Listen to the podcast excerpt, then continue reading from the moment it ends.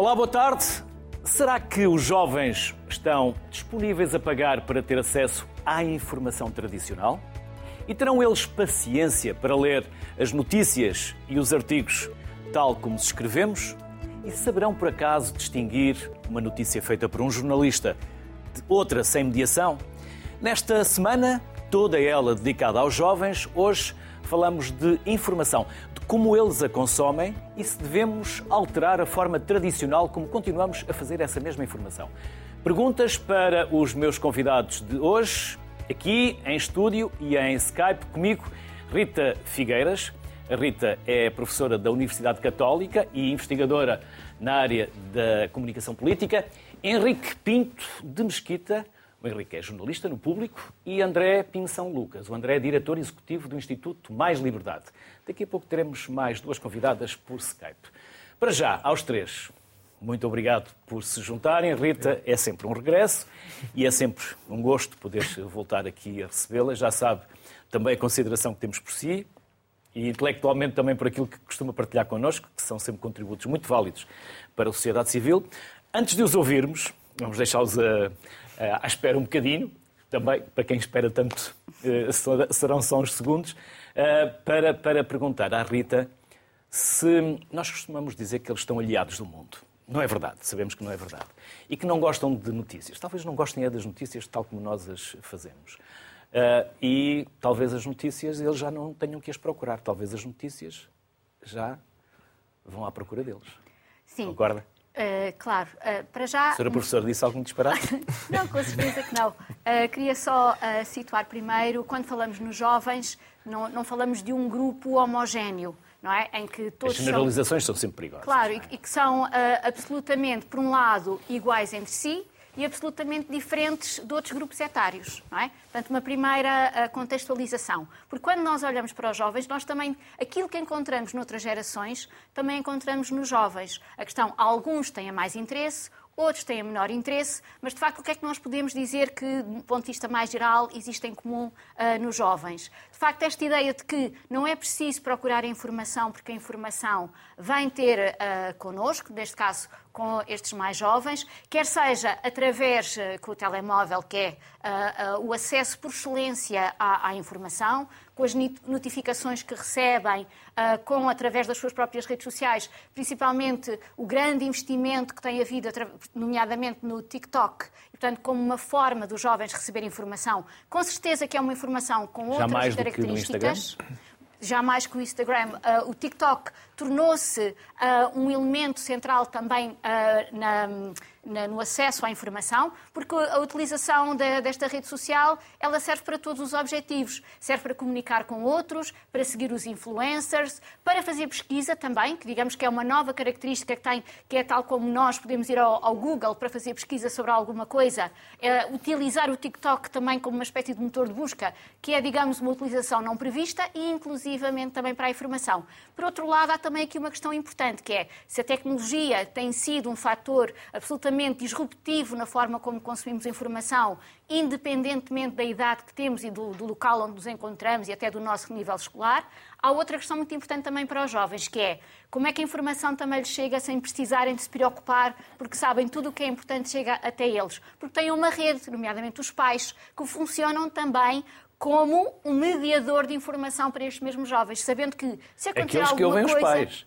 Sim, mas uh, há, uh, com certeza, aqueles que ouvem os pais, mas as notícias mais importantes uh, são informadas acerca delas. Sabes que aconteceu não sei o quê, ah, já tens acompanhado a guerra na Ucrânia, enfim, vão sendo também uma espécie de atualizadores, uma espécie de notificadores de, da atualização informativa. E depois... Mas sabem o que se passa, mas não sabem o contexto.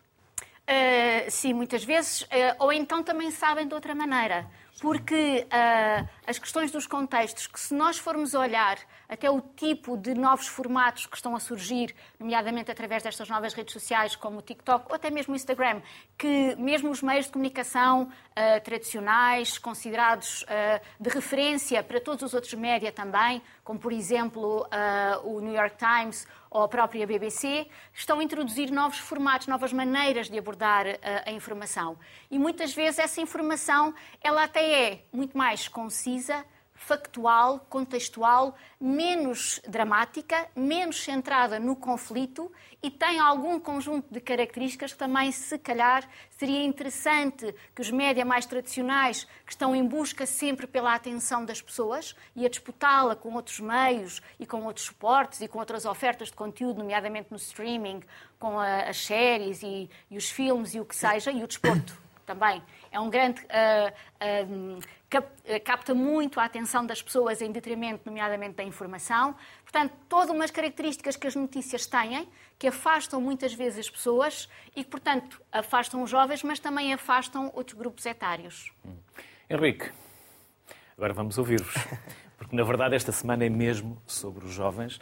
É o nosso regresso de férias e dedicámos esta semana toda a várias temáticas uh, para vos ouvir e escutar, porque muitas das vezes dizemos que ouvimos, mas não escutamos. E depois enchemos a boca com os jovens e, e depois passa. Por isso, jornalista, público, como é que escreve as suas notícias? À moda antiga ou à moda de TikTok? então, nós escrevendo naturalmente segue-se um padrão tradicional em que depende também do, do, do, que se vai dar, não é? Mas sendo uma notícia factual sobre o dia, segue-se um padrão tradicional de um lead que preenche um conjunto de requisitos eh, e por aí fora. Mas sabendo que estamos eventualmente, que não acontece todos os dias, a fazer conteúdo para as redes sociais, claro que tenta-se, hum, de certa forma, adaptar o estilo. É? Por exemplo, no público, eu partilho com alguns colegas meus um podcast, que também, aliás, um videocast, portanto é vídeo e som, e naturalmente. Que se chama? Pode... Toma Partido, é o nome do podcast, sai quinzenalmente às terças-feiras, estão convidados para ouvir. E, e naturalmente que, que aí sabemos que estamos a ser filmados e sabemos que seremos escutados e, portanto, sabemos que eventualmente haverá bytes de, de, de, de, portanto, de imagem ou de vídeo que poderão ir para as redes sociais e tenta-se fazer as coisas de uma forma mais eh, fresca, mais, mais, menos, menos... Menos densa. Sim, menos, menos densa, chata. mais fresca, eventualmente menos chata, menos maçadora. Eh, e, mas não consigo, também não, não, não, direi de forma. Vamos a ver uma fotografia. neste caso é, é com a entrevista ao Paulo, Paulo Rangel, Rangel, era o deputado PSD. É, e, mas também não, não diria que, que adaptamos o modelo totalmente para as redes sociais. Eu acho que, o, sem grandes certezas sobre o, sobre o seguinte, mas eu diria que o jornalismo tem que manter totalmente a sua estrutura uh, óssea e a sua, a, sua, a sua coluna para continuar a produzir, produzir factos e não produzir entretenimento. Contudo, uh, pode-se vestir os factos com uma roupa mais divertida, mais gira, mais apelativa, mas ainda assim não podemos nunca esquecermos que estamos a escrever factos e notícias e não estamos a fazer uma série da Netflix ou, ou coisas parecidas. Mas o embrulho conta. Claro que conta. -se. Antigamente era a massa. Não, mas o embrulho conta. Agora, agora é o embrulho. Eu acho que eu acho que eu acho que hoje o embrulho eventualmente até conta menos. Eu, eu passo a explicar. No jornalismo escrito, que é o jornalismo que eu faço, eh, não se vê tanta, tanto jornalismo literário, tanta reportagem como se via antes. Não temos muita gente em Portugal a fazer jornalismo escrito. Também não é lido. Exatamente, era o ponto a que eu ia chegar. Não é lido. Eh, já não, naturalmente já não temos essas pessoas, mas já não temos um Vitor Nemésio, um Miguel Esteves Cardoso a fazer peças gigantes. Em, enfim, aquilo vale pela escrita em si, não é? Não temos essas... Esse, esse São peças tipo... de arte, mas uh, depois uh, poucas pessoas as leem na sua totalidade. Vocês não têm, os jovens, os mais novos não têm paciência para ler artigos. Completamente. De de 5 mil caracteres. Não é? é o que é uma pena, porque isso depois é um espelho do que também não tem paciência para ler, que é livros, não é? E, consequentemente... Por vezes nem no feed, não é? Nem no, nem feed. no feed do telemóvel, de uma rede social, nós paramos para ler tudo que lá está. É, no feed às vezes dá-se uma, uma gargalhada, são 5 segundos e depois passa. Mas enfim, o ponto é que... E mete-se um like só pelo título. Sim, sim, é? sim, sim para, treinar o algoritmo também. Mas o ponto, enfim, é que, que esse jornalismo também se está a perder. Portanto, a massa... Eh, está, o formato em que a massa é vestida de antes eventualmente seria também mais apelativo. Agora é apelativo de outra forma, de uma forma pequena. Uhum. André, eu não vou fazer pergunta, porque o André já trouxe aqui uns gráficos e gostava de começar por eles. Vamos, nós temos uma sequência, uh, já estão prontos para, para, para entrar pode seguir o seu raciocínio. De, de, desde, logo, desde logo agradeço me convidado como jovem, supostamente, porque olhava para mim e para o Henrique, por isso fiquei neste grupo Quer dizer de jovens. que eu e a Rita também não sejamos. É, claro, acredito que sim, não mas... Nos, não nos tirem da equação. Não, mas fico, fico lisonjeado, pelo menos no que, no caminho me toca. Um, sim, eu trouxe, eu trouxe aqui alguns gráficos. Nós no Instituto Mais Liberdade trabalhamos muito os factos que o Henrique aqui falava. Uh, tentamos analisar um conjunto de dados, indicadores, para percebermos melhor a realidade. Eu gostava de que percebêssemos um pouco... Uh, como é que a, a desinformação se alastra. Porque, na realidade, a desinformação é um problema, sobretudo, se tivermos uma população pouco escolarizada, pouco literada, com maus hábitos de leitura. E o que nós vemos neste primeiro gráfico é, é logo um indicador preocupante. Nós estamos na cauda da Europa, somos até o último país eh, na União Europeia em termos de literacia financeira, isso, isso de acordo com um estudo recente. E esse é um dos dados que afeta a forma como os jovens, e não só, interpretam as notícias que recebem, principalmente notícias com, eh, com números. Eh, neste estudo, uma das perguntas tinha a ver com inflação, eh, para perceber se eles achavam que a inflação ia aumentar os Podemos preços ir ou não. mudando os gráficos ou tem que ser sempre o mesmo? Dê-nos só indicação já, para... Sim, sim, Mantemos eu, este, é isso? Eu, okay. eu, já, eu já, já peço.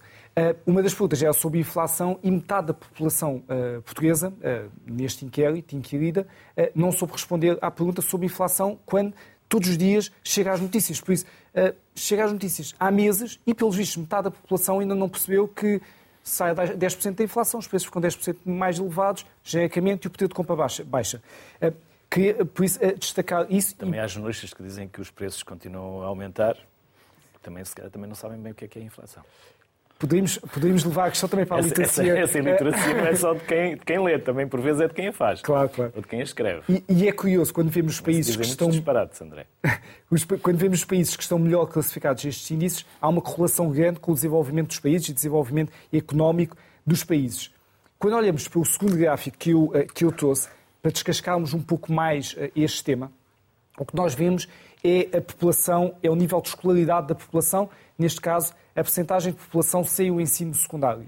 E o que, o que mostramos ali é que 41% dos portugueses não têm o ensino secundário, uh, o que é tremendo e é o número mais elevado da União Europeia. Uh, e, curiosamente, do lado direito, o que vemos é, é o nível de escolaridade dos empregadores. Uh, já agora. E o nível de escolaridade dos empregadores portugueses até é pior. e isto afeta a forma como culturalmente nas empresas, nas instituições, se valoriza o conhecimento, a produção de conhecimento, o desenvolvimento, etc. Por isso, isto alastra-se, por isso é que eu quis mostrar isto. Temos aqui, de facto, um problema que, felizmente, e no, no gráfico seguinte uh, mostramos, felizmente, nas camadas mais jovens já está a ser uh, gradualmente resolvido. Entre a camada mais jovem, os níveis de escolaridade são mais elevados do que a média da União Europeia, o que mostra que estamos aqui num caminho uh, bom de escolaridade que ajuda depois à forma como os jovens interpretam as notícias. No entanto, isto leva tempo e uh, a, a, desinformação alastra-se numa população pouco escolarizada, e uma, mesmo que os jovens sejam mais uh, escolarizados. Uh, por fim, no, no, gráfico, no gráfico seguinte, uns dados muito, muito, curiosos da Fundação Gulbenkian, um estudo sobre os hábitos de, de leitura dos portugueses. E isto, há pouco o Henrique uh, falava disto, isto é algo uh, assustador, porque 39% uh, eh, dos portugueses neste inquérito afirmaram que uh, leram pelo menos um livro no último ano. Se olharmos para o outro lado, são 60% de portugueses que não leu um único livro no ano anterior. Se compararmos com Espanha, que é o país logo ao lado, e nem é propriamente o grande referencial de desenvolvimento a nível europeu, mas se compararmos com Espanha, isto passa quase para metade, por isso é uma diferença grande poderíamos pensar que os hábitos de leitura estariam a, a transitar pelo digital. Mas os, a leitura de e-books, na leitura de e-books, apenas 10% dos portugueses disse que sim, que leu um e-book nos últimos, no último ano, que é metade do, do que se verifica em Espanha. Isto é de facto, são de facto dados assustadores. E, e, só para acrescentar que 26% de, dos alunos do secundário, em 2019, admitiu que não leu nenhum livro por lazer, e estes 26% é um 11% dois anos antes, 2017. Isto não teve nada a ver com a pandemia, estamos a falar de anos pré-pandemia. Por isso temos aqui um, um contexto de hábitos de leitura, de escolaridade, que ajudam a alastrar a, a desinformação uh, e isso é, é claramente uh, preocupante. Uh, para finalizar, tenho só mais um, um quadro para, para, mostrar e depois não, não chatei mais com, com gráficos, porque imagino que lá em casa seja mais difícil ver. Eh, esta análise é particularmente eh, interessante, este estudo da, da Universidade da Beira Interior, que mostra, o, um, chamam isto o deserto das notícias. No fundo, tentam avaliar em que municípios existe, não existem órgãos de comunicação locais. Uh, e na prática nós temos cerca de metade do país que está num deserto ou num quase deserto de notícias. Não tem informação local. Um, e, naturalmente, há aqui uh, uma relação grande com o desenvolvimento dos, dos conselhos, interior versus litoral, etc. Se não têm órgãos de comunicação locais, isso afeta bastante a forma como eles interpretam as notícias, como eles desenvolvem os seus hábitos. Isto é claramente preocupante e a tendência é para piorar, e é uma, coisa, uma das coisas que o, estudo, que o estudo mostra.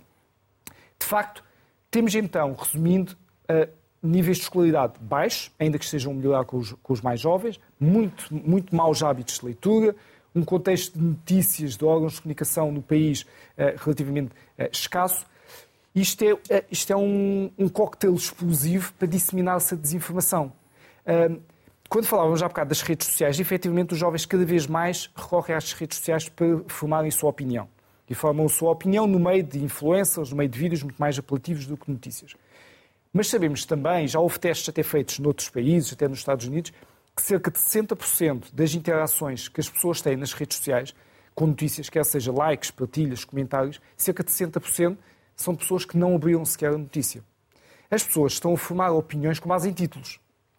Títulos que, por muito corretos que sejam, e de órgãos uh, credíveis, é um título, é suposto que a pessoa leia a notícia toda, que eh, e o título tende sempre a ser um bocadinho mais sensacionalista do que o conteúdo, eh, e isso é inevitável. Por isso, andamos a formar opiniões com base em títulos, algo mais grave nos jovens, porque de facto eles estão é nas redes sociais. 60% eh, dos jovens passam mais de 4 horas por dia na internet. Grande parte disto é nas redes sociais. E por isso, quando, muitas vezes, quando falamos de desinformação, fala-se logo de fake news. Eu confesso que estou mais, estou mais preocupado com o resto da desinformação do que com as fake news. As fake news é uma parte da desinformação uh, que é crítico e que felizmente existem já hoje, órgãos que tentam atacar essas fake news. Mas quando temos uma população pouco, uh, com níveis de escolaridade baixos, com os problemas que eu referi, basta um título de uma notícia uh, aqui do órgão de comunicação, aqui do meu colega Henrique, corretamente escrita, mas se as pessoas não entram sequer na notícia, provavelmente vão ficar desinformadas.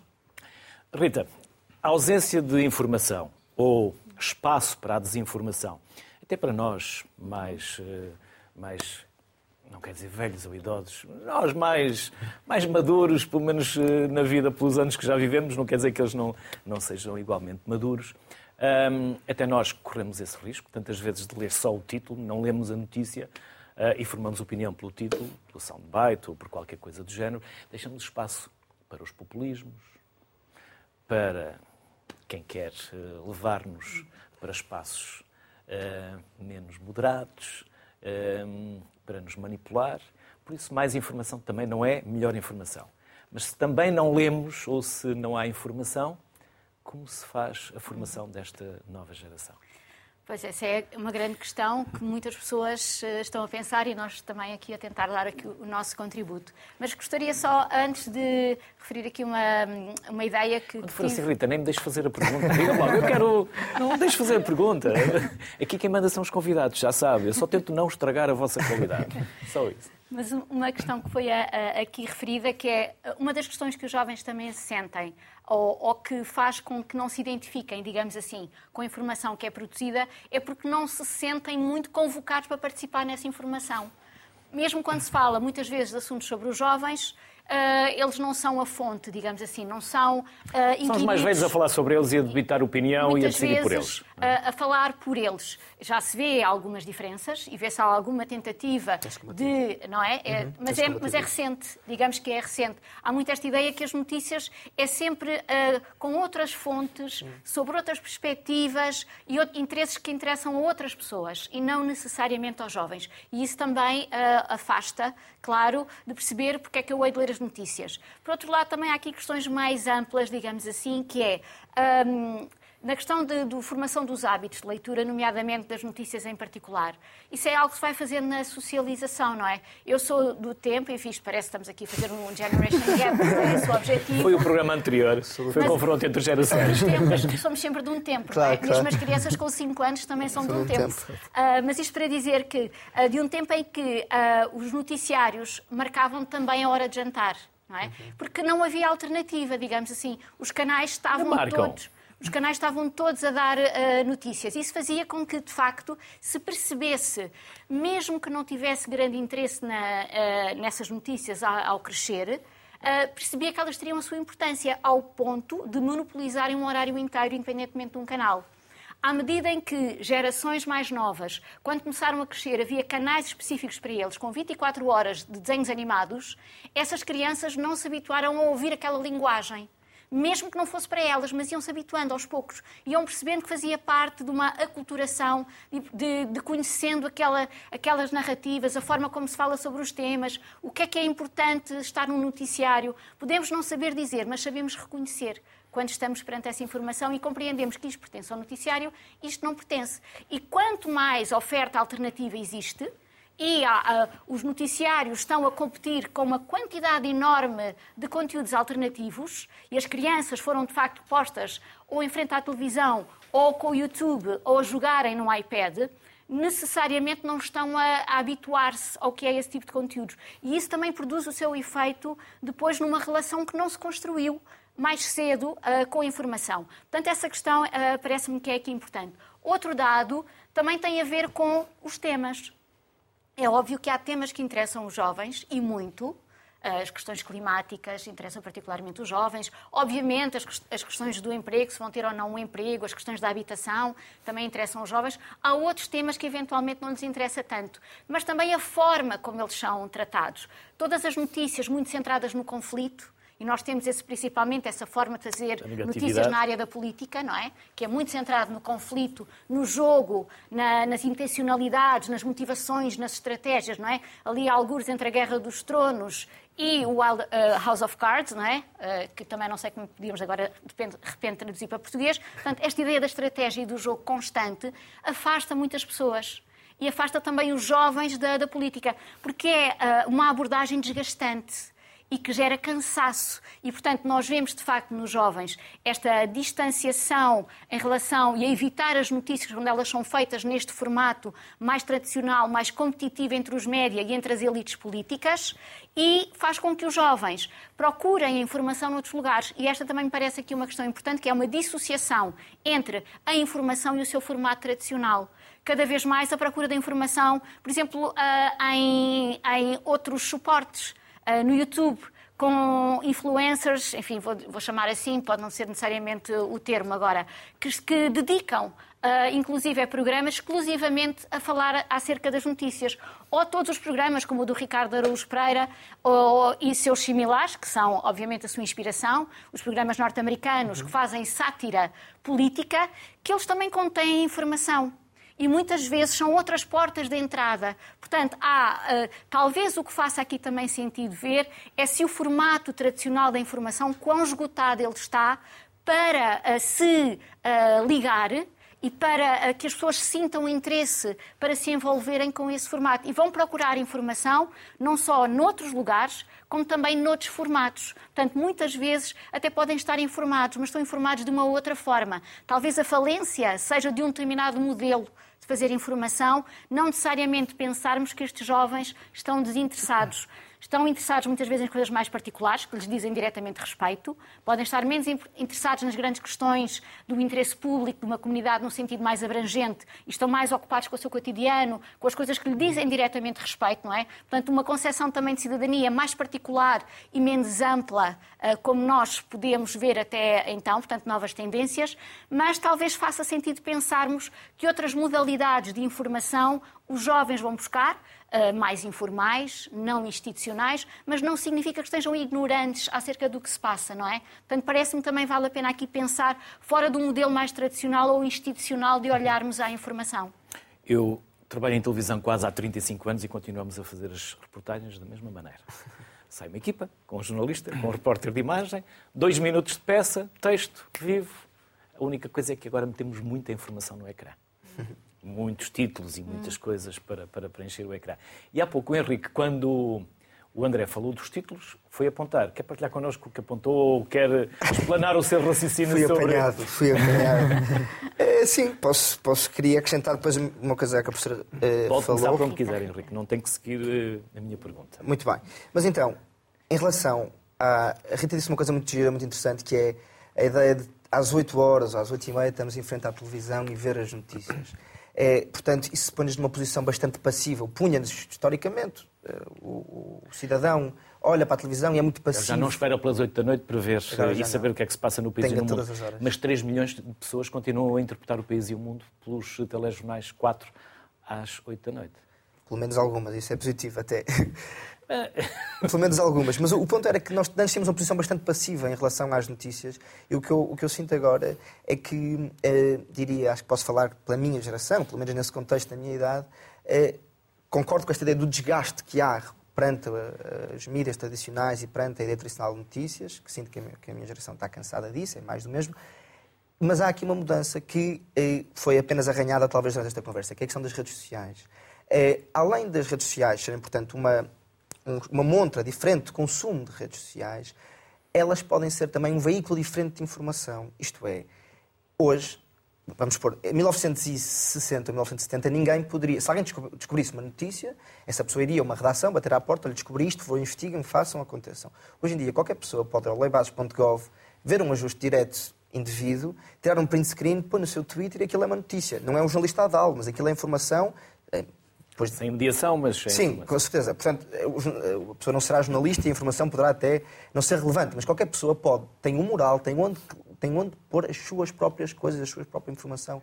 Eh, portanto, investigada e, se quiser, sacada. O Henrique talvez eh, não tenha apanhado essa notícia, essa fotografia no público, mas à entrada do público, que há uns anos havia uma grande fotografia de um incêndio com um, uma pessoa, um anónimo, a tirar uma fotografia e gerar uma notícia. Ah, não. Não apanhou essa não. fotografia lá no Isso público. em que relação foi? Foi aqui em Lisboa. Mas, portanto, em Alcântara? No público. Não, antes, Agora antes de Alcântara. É, e, portanto, e essa, essa, essa. Era um cidadão produtor de conteúdo já nessa altura. Claro, era um, era um influencer já, do, do, do, já, do passado. Há uns 15 anos. Um grande professor. Mas sim, isto para concluindo que nós vemos, portanto, essa mudança na maneira como, algumas, como alguma informação é feita e um exemplo paradigmático que temos de agentes, pessoas que são jornalistas e que em si já são uma espécie de um próprio órgão de comunicação social que as pessoas vão ver lá notícias. Um exemplo paradigmático é o jornalista de desporto, que é o Fabrício Romano, que é, é não sei quantos, não sei se tem milhões, mas tem centenas de milhares de seguidores no Twitter, ele é um órgão de informação. É, ele sozinho é um agente de informação, e, neste caso é um jornalista acreditado. Mas isto para dizer que o paradigma mudou. Um jornalista já não precisa necessariamente de um jornal. Que até os comentadores dão notícias. Desculpe? Até os comentadores dão notícias. Tem os comentadores de notícias, sim, sim, sim. Que dão notícias. Percebo. Nos telejornais. Claro, é, também, também, também acontece aos domingos, de vez em quando. É, e, mas sim, isto para dizer que o paradigma vai mudando. É, e em relação à sua pergunta, há bocado perguntou-me o que é que eu apontei quando, quando o André falava dos títulos. Se quiser partilhar connosco. Não, claro que partilho. Não, não, não, não apontei nada interessante. Trabalho, não apontei nada interessante. Nada. Partilha depois. O, o André tem toda a razão quando fala nos títulos. E isto aqui, para mim, é o debate mais interessante do jornalismo. Parte sobre a questão dos títulos, que é a questão do clickbait e da questão dos, dos Portanto, o clickbait em português seria fazer um título apelativo para receber um clique, não é? Um, isto para mim é, é, talvez o debate mais interessante cá no jornalismo agora é perceber é, como o jornalismo está a pensar aqui numa palavra que faça sentido, como o jornalismo está um bocado demasiado dependente do mercado. É óbvio que o jornalismo sempre foi dependente do mercado, não é? naturalmente, mas hoje... Revisitou os títulos do Independente? Eu, por acaso, conheço bem, bem quer dizer, não vivi essa altura, mas, mas conheci... Marcou, marcou. marcou Os marcou. títulos do Alguns. Independente marcaram. Imagino Marcaram e fizeram escola. Sim, e a meu ver, boa escola. Ehm, dizer, portanto, que os títulos mudam, os títulos são importantes. E o que acontece hoje, isto é um debate muito interessante, é como os jornais, sobretudo online, as plataformas, os jornais, como diz online, precisam muito de um título apelativo, sempre precisaram, mas agora vivem do clique. Não é? Com certeza que os jornais sempre viveram da compra do jornal do que estava na capa, com certeza. Mas agora, uma notícia do Bobby, que tem 32 anos e é o cão mais velho do mundo, é muito mais produtivo, dá, gera muito mais dinheiro a um jornal do que uma notícia de que... De idosos abandonados no hospital. Do que idosos abandonados no hospital. E acho que, não sei se concordará, mas penso que sim, qualquer pessoa perceberá que é mais importante e é mais relevante do ponto de vista noticioso os idosos abandonados no hospital do que o Bobby que faz 32 anos. Contudo, os jornais, porque precisam do... Isso é um critério de valor notícia, a curiosidade. Claro, também... também... A partilha. A partilha. Vai gerar muitas partilhas, não? Com certeza. Mas pronto, o ponto aqui será que, que a primeira, portanto, a notícia de Bobby gera mais engagement e naturalmente gerará mais lucro, mais dinheiro, e os jornais precisam disso para sobreviver, o que depois dará o grande debate, que é o debate de como é que os jornais financiam, que isso aí pronto, é outra grande questão. Agora já pode haver publicidade para produtos eh, de cãezinhos. Exato. Para o Bobby. Os produtos para o Bobby sobreviver mais 32 anos. Calcitrim para o Bobby. E o que é que nós com isto tudo estamos a fazer à sociedade, André?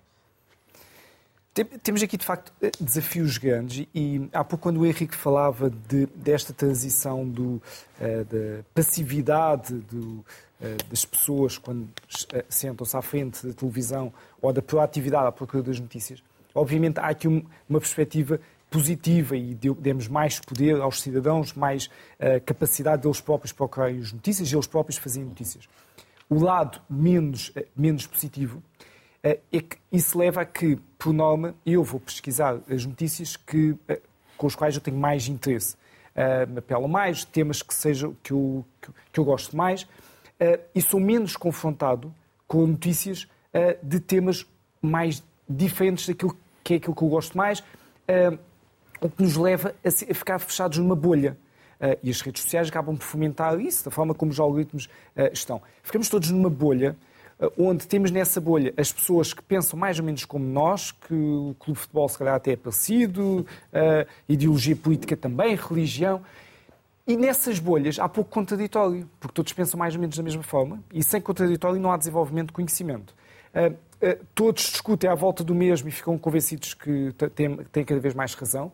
Os algoritmos levam a que as notícias que nos aparecem sejam aquelas que vão corroborar com essas opiniões eh, e somos todos donos ali de uma verdade, o que nos leva à tal polarização de opiniões.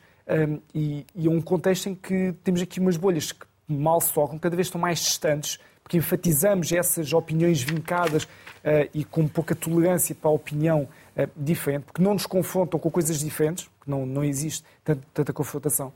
E leva a que, efetivamente, todos, não só jovens, vivamos numa bolha, e sempre foi assim, mas cada vez acaba por ser mais enfatizado. E, leva e é um desafio até para os próprios jornalistas. E, é, é, curioso, e que até recuo uns anos, o caso dos Estados Unidos com a eleição de Donald Trump uhum. uh, em 2016. Uh, eh, Donald Trump venceu e, e, a verdade é que, para já, a maior parte das sondagens não apontavam para isso. os jornais todos também não achavam que isso não ia acontecer e, de repente, foi, ficaram todos surpreendidos que, que Trump venceu.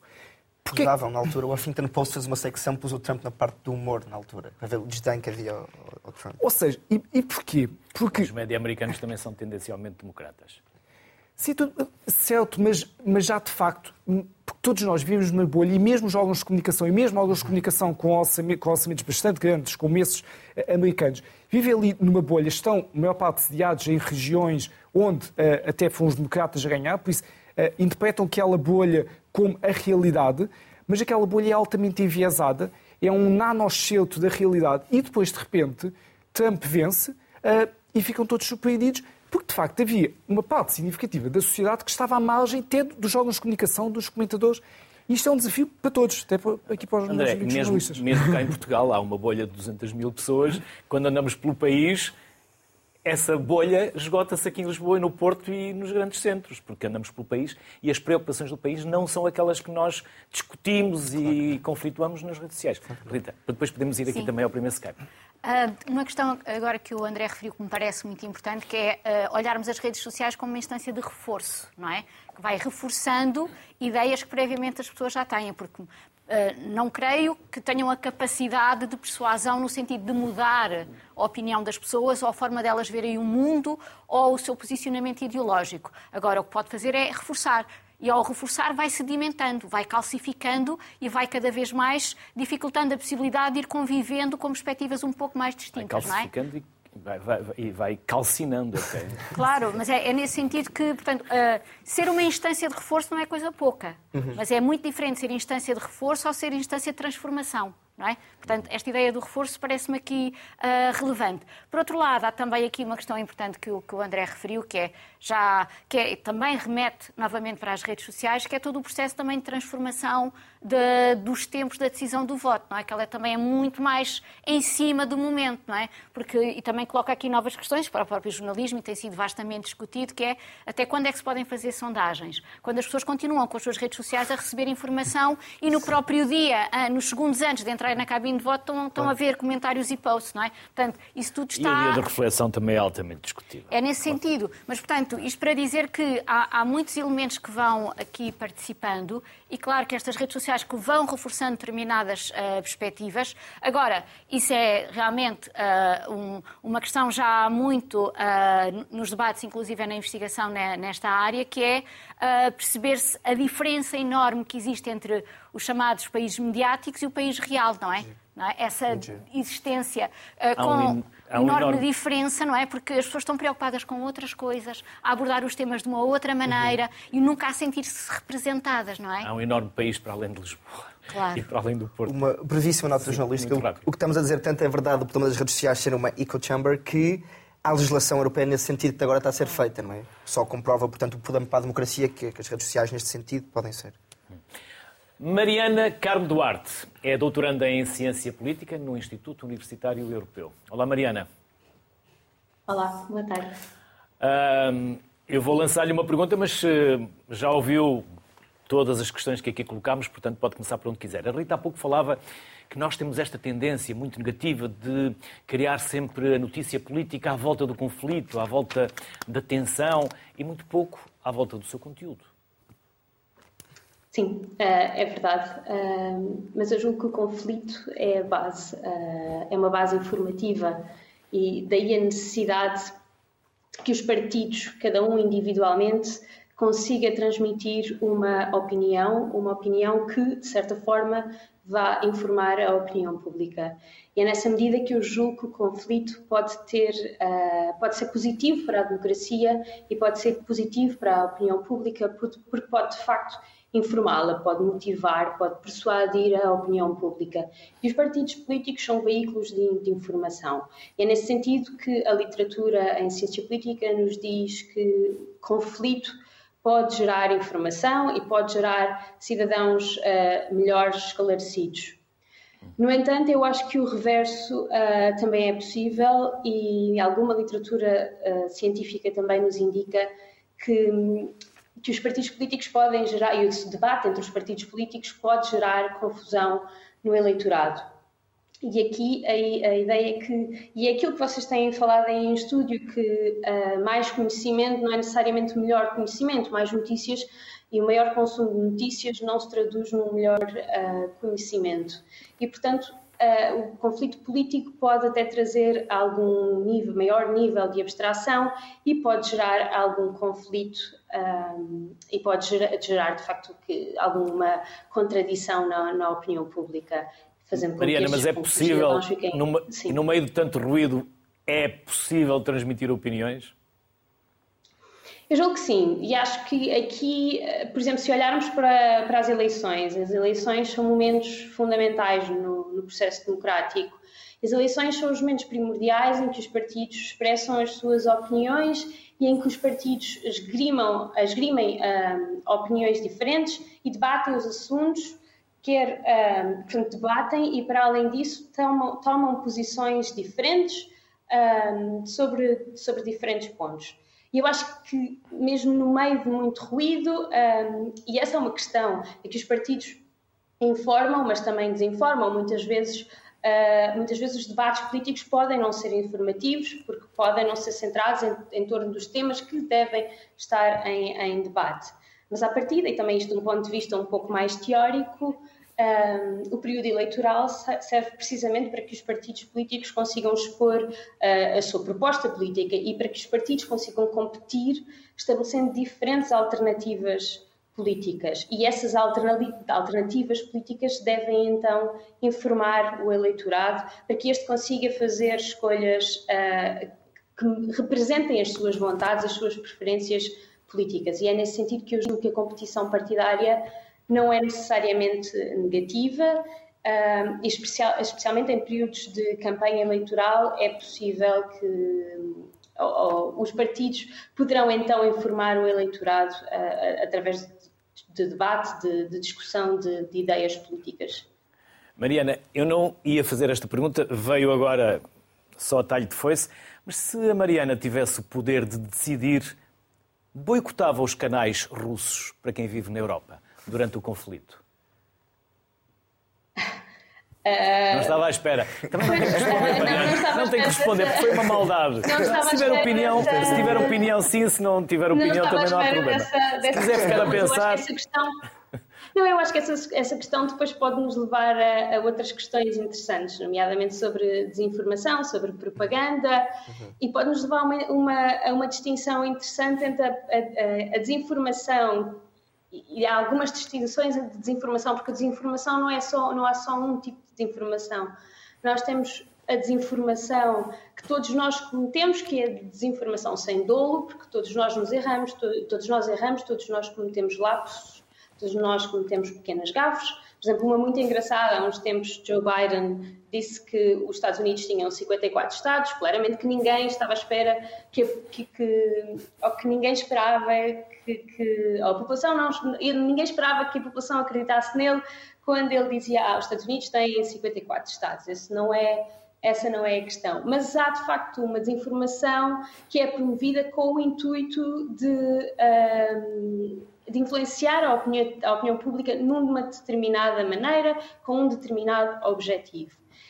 E, esse, e essa é, um, será a desinformação que está associada à, à propaganda, propaganda russa, propaganda de Putin digamos assim.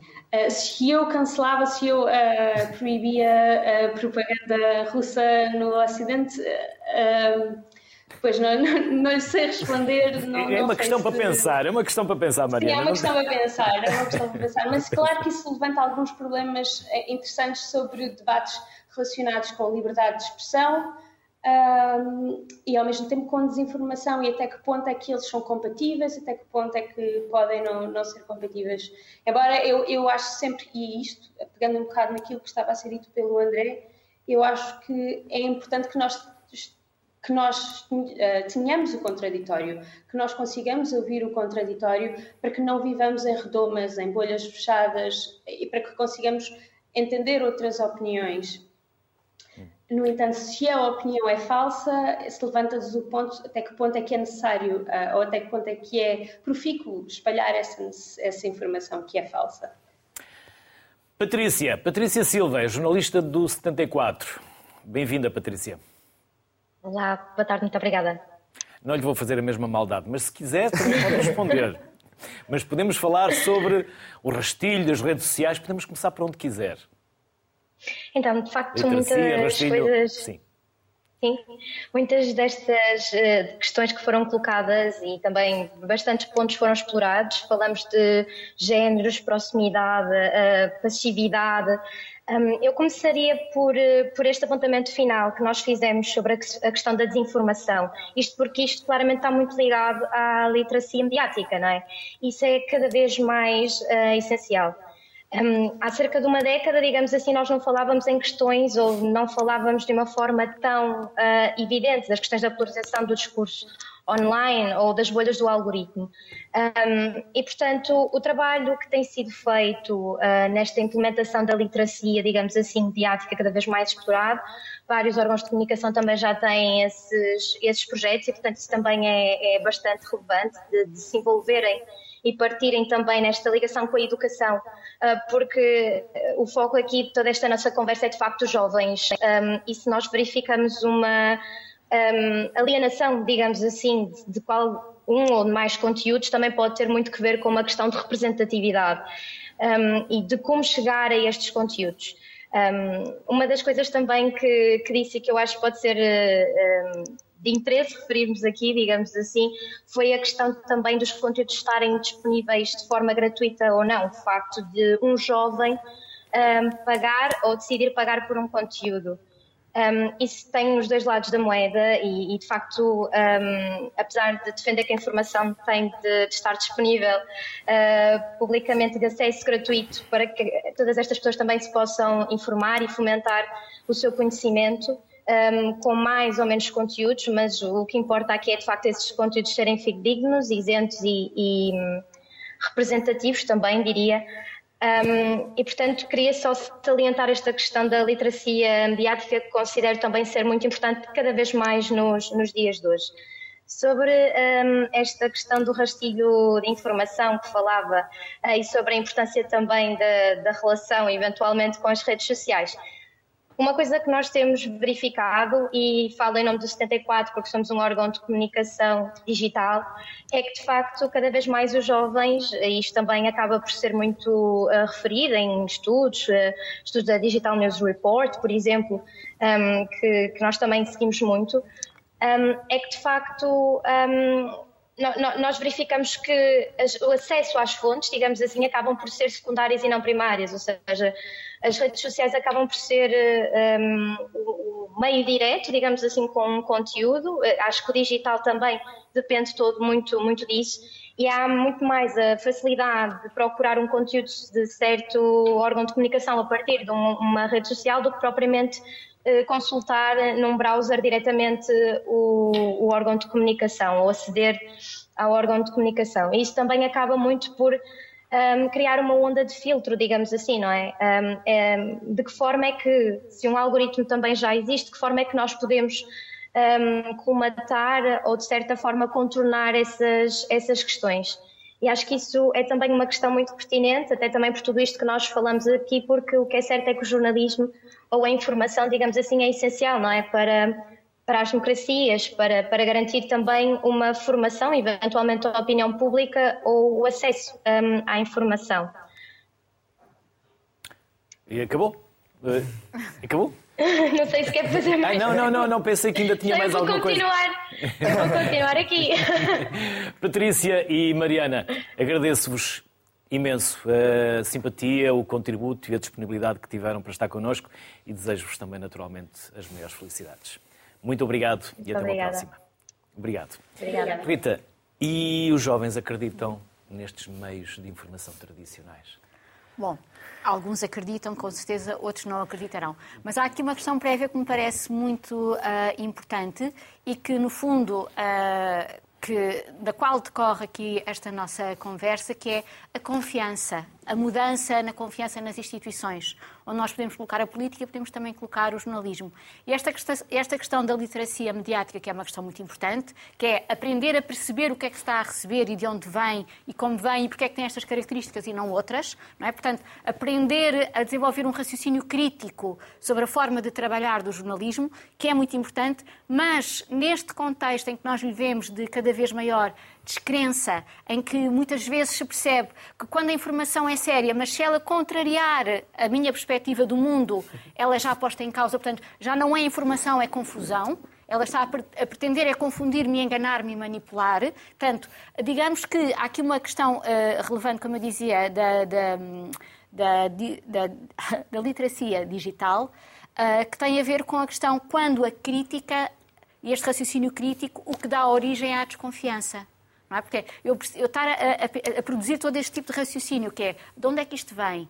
Quem fez? Acredito nestes meios, não acredito nestes meios. Estão ligados a determinado tipo de poder. Este é público, então está ligado a, a, ao governo. Que ele é privado, então está ligado àquela empresa. Portanto, esse tipo de raciocínio crítico, que é relevante termos para não recebermos acriticamente uh, o que quer que seja. Por outro lado, neste contexto mais amplo, em que nos inserimos do desgaste, da desconfiança, desta percepção que estão-nos sempre a tentar enganar, digamos assim, uma, qualquer coisa que pertence ao ar do tempo, que isso faz esta transformação do discurso crítico para, para, para a grande desconfiança. E, portanto, uma das formas como muitas vezes uh, se percebe que as pessoas estão a descodificar a informação, mesmo que ela seja factual, mesmo que ela seja bem feita, se puser em causa as convicções da pessoa, a pessoa mais depressa põe em causa o meio de comunicação do que revê ou abre uma, uma hipótese de dizer se calhar eu não sabia bem sobre esta, sobre esta, esta realidade que eu achava que sabia. Portanto, Nós temos a tendência de estar mais próximos das pessoas com quem nos identificamos. É? Claro, e, e em vez é natureza, de, da natureza e, humana. E de produzirmos este raciocínio, talvez eu não saiba tanto sobre isto, não é?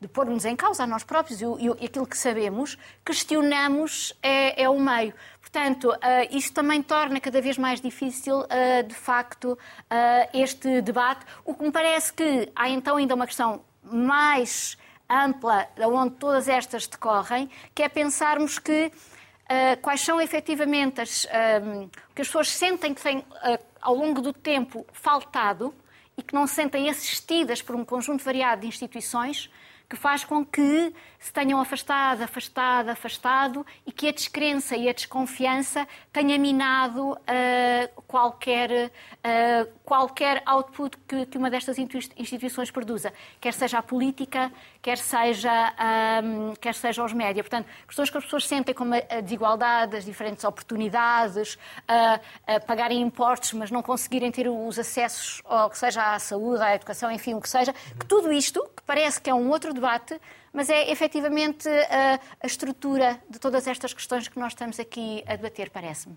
A Rita, a Rita falava aqui da, da, questão que há uma amplitude que, abrange tudo isto e uma coisa muito interessante que disse é a questão de que eh, se eu eh, tenho esta informação, se não concordo, vou buscar uma com que concordo e às vezes parece que estamos em WhatsApps, em conversas e cada um vai buscar, cada um pega na sua bolinha ao seu cesto e é, e é, e é engraçado. Mas eu acho que isto tudo vai beber a uma questão, portanto, esta desconfiança sobre os factos, e a palavra aqui em chave é os factos, eu acho que isto tudo vai beber muito à geração e à nossa, à nossa à época em que vivemos. Portanto, hoje em dia, se calhar até aos anos 80, anos 70, a questão do facto não era debatível. Portanto, o verde é verde, o cinzento é cinzento, mas agora uma sociedade mais crítica, mais atenta e eventualmente mais literada, referindo sobretudo à atualidade no Ocidente, eh, já questiona os factos. E a partir do momento em que se questiona o facto, eh, e eu acho que deve-se questionar o facto, eh, questiona-se toda a base do jornalismo. E por isso é que sinto que há tanta esta luta em relação a se, eh, portanto, há uma pessoa que diz que aquilo é verde e outra que não, e se calhar ambas vão buscar órgãos de comunicação credíveis e diferentes informações contrárias. Portanto, o facto, o facto passa a ser vulnerável. E eu acho isso faz parte da evolução, não é? Claro, mas há uma questão de base que é diria assim, no palavrão científico, de uma epistemologia cívica, há mínimos que a sociedade tem que partilhar. Só pena não existir a comunidade, estilhaçar-se de vez. Se não concordarmos, de facto, por exemplo, uma coisa elementar, quando é que foi a data do 25 de Abril? Se pusermos isso uh, ao debate. Quando é que é, uh, uh, se o 10 de junho é mesmo o 10 de junho que, o que nós achamos que é? Tudo, então não há nenhuma comunidade, não é? Mas não acha que neste momento, desculpa interromper, mas não acha que neste momento essa epistemologia, epistemologia cívica está de facto a ser claro, é, contestada? Com e... Absolutamente, mas é isso que eu dizia que é. Mas quando se, se, tudo aquilo que se considerava pelo menos uma base comum, podemos não concordar claro. depois com as interpretações que se fazem. Sim mas nem sequer os factos concordamos, então não temos sequer uma mínima base de, base. de, de entendimento. Era nesse, Eu sinto que essa base, sentido. sendo a Rita professora de Sociologia, se não me engano também, essa base está a ser eventualmente desconstruída dos anos 70, 80, que os pós-modernos estão a desconstruir de facto essa base, não é? Essa, essa, esses conceitos comuns, não é? Põem as narrativas em causa. E isso também põe o jornalismo em causa e a questão do facto de ser um facto em causa, não é? Claro. Mas, mas é um desafio, de facto. Sim, penso, essa parte, efetivamente, dos factos. Há, há aqui um, um um trabalho jornalístico, um desafio para os jornalistas grande à volta disso. Porque a verdade é que cada vez mais uh, vemos as, as, televisões cheias de opinião uh, e pouco factos. Uh, e temos opinion makers a falar de tudo e mais alguma coisa. Tudo logistas. e desde aqueles que falam de futebol, de, de religião e tudo e mais alguma coisa. Temos demasiada opinião e pouco factos, pouco jornalismo. De factos, isso é um facto. Depois podemos ter interpretações diferentes, claro. etc. Mas isto é um facto, e é uns factos que a Rita falava. Há factos, são factos. E, e, esse, e esse, é um problema. E é um problema que nos remete para outro tema, que, eh, que é difícil dissociar o jornalismo, que é o desenvolvimento económico uh, português. Nós temos, uh, há um relatório anual, há bocado a Mariana até falou da, da Reuters, que avalia o estado do, do, das notícias uh, e mostra que só 12% dos portugueses pagam algum tipo de subscrição online de, de, de jornais. A média dos mercados que eles avaliam é 17%. Estamos abaixo, sem, enfim, sem capacidade monetária é, é difícil. Mas é, é, isso é uma das coisas que falta ao nosso jornalismo, é que haja capacidade económica de todos para pagarmos, que é isso que evita também as notícias de, do clickbait, porque as notícias têm, têm aquele título sensacionalista, porque é preciso que as pessoas vejam, vejam a publicidade. Se, se houver mais pessoas capazes de pagar, uh, isso ajuda. Uh, e, é, e é preocupante, sejam só 12%, porque sabemos que cada vez mais órgãos de comunicação têm as melhores peças jornalísticas fechadas nessa paywall, isso está destinado apenas a 12%. A 12%. Uh, e, e, e, é o que permite também que tenhamos uh, equipas jornalísticas, jornalísticas uh, maiores, mais capacidades para entrar em profundidade, para poder desafiar os nossos atores políticos, gestores, etc mas, mas, falta isso, e que o Henrique viverá mais na pele uh, do, que, do que eu, uh, mas falta isso porque senão enchemos os jornais impressos, as televisões, etc., cheios de opinion makers que querem aparecer, querem mandar uns bitites, uh, muitos deles muito pouco fundamentados, fala-se muito pouco de factos, não, eh, eh, passámos de 80% eh, notícias, 20% opinião, para 80% opinião, 20% factos. Está mais visibilidade, não é? Estarem todos à luta na televisão. A notoriedade, quando não havia, quando não havia necessidade, quando não havia tantos canais de notícias que precisam de encher 24 horas, não havia tanta opinião. Pois. Não há notícias para preencher tantos canais de televisão uh, com tantas horas de emissão. Por isso, alguma Mas... coisa lá tem que entrar. Entra a opinião. É verdade, mas no, re, no, resto do te, no resto do tempo não se vai a fundo suficiente em muitas, em muitas Mais notícias. opinião e menos informação. As notícias são meramente dos press releases que recebem em, em grande parte. Estou a exagerar e peço desculpa aqui aos, aos jornalistas presentes, mas. Mas, Sim, mas os jornalistas foram atirados no processo da produção da notícia lá mais para a frente. Entretanto, os gabinetes de comunicação, as relações públicas, assessorias, já fazem o trabalho. E o jornalista já não precisa de ir ao fim da rua nem ao fim do mundo buscar a notícia. Ela já lhe cai plim, na redação. Mas, mas já que o que cai na redação é notícia? Já vem trabalhado. Já mastigado, não é? Já vem mastigado com, é com o discurso jornalístico. Já é, do jornalista. Já é a campainha para. É música para os ouvidos Qualquer público sabe que a maior parte dos jornalistas são muito preguiçosos e gostam é de ter a coisa bem feita e está ali descrito e é saudade. E por vezes somos transformados em ratos de redação. Pois. Mas e como é que estamos a formar os futuros jornalistas, Rita? Como há 20 ou 30 anos? Ou estamos a. Ou vocês estão a formá-los à luz disto que estamos aqui a discutir? O objetivo é esse, é necessariamente uh, sensibilizar uh, as futuras gerações uh, de jornalistas para, para, estes, para estes problemas. Alguns que são velhos com novas roupagens, mas que são velhos problemas, e outros novos que também, obviamente, existem e novas competências que é necessário as novas gerações terem. Nomeadamente, uma questão que também me parece relevante, que é. Um, as, as no, os novos tipos de pressão que os próprios jornalistas sentem quando publicam uh, uma peça e ela circula online e todos os comentários de ódio que podem receber. Que é também uh, é preciso desenvolver novas capacidades de toughness, não é? De, de desenvolver uma resistência que também faz parte do facto de estar sempre acessível a todos. Eu tenho, desculpe, não, eu, eu, eu, eu tenho colegas, não interessa quem, mas que tiveram pressões por causa disso. Eu, por acaso, lido bem com isso. Faz parte. Eu... A pressão faz parte do jornalismo. Sim, sim, sim. Mas. Uh, comentários. Nos deixamos claro. manipular ou não. Mas, ou nos deixamos pressionar e manipular ou não. não é? Assuntos mas, pessoais, enviar e-mails, coisas muito chatas, não é? Mas aumentou, uh, não só aumentou a possibilidade uh, de, de, dessas, dessas críticas e dessas ofensas, porque há as críticas claro. e há as ofensas. Antigamente é? a crítica era da mesa do café para o televisor ou da mesa do café para o jornal. E em, e em todo lado, não é? rede social direta. Como, como, é recebida através do telemóvel, e o telemóvel é inseparável uh, de cada um de nós, não é? Portanto, a toda a hora, em qualquer lugar. Portanto, isto também são direto. novos tipos de, de competências que fazem parte das competências profissionais que me parece que é preciso desenvolver. Perceber que há, há esse tipo de pressões que vão surgindo, novos tipos de pressão que vão surgindo para o trabalho jornalístico, que também podem influenciar o nível de profundidade ou desenvolvimento crítico de uma determinada peça, não é? E, portanto, parece-me que essa questão é importante. E depois também perceber, fazendo assim o regresso eh, ao princípio, algo que, que foi dito, que é, independentemente da transformação tecnológica ela produzir transformações, e a aceleração do processo é uma enorme transformação, para além de outras coisas que a tecnologia também traz, à medida que ela se desenvolve, que é o jornalismo não se esquecer do que é que o jornalismo é. E outra questão importante também me parece que é, é óbvio que é fundamental e impossível para o jornalismo não se abrir à sociedade e não acolher, digamos assim, uh, os seus espectadores, leitores, uh, conforme quisermos uh, chamar.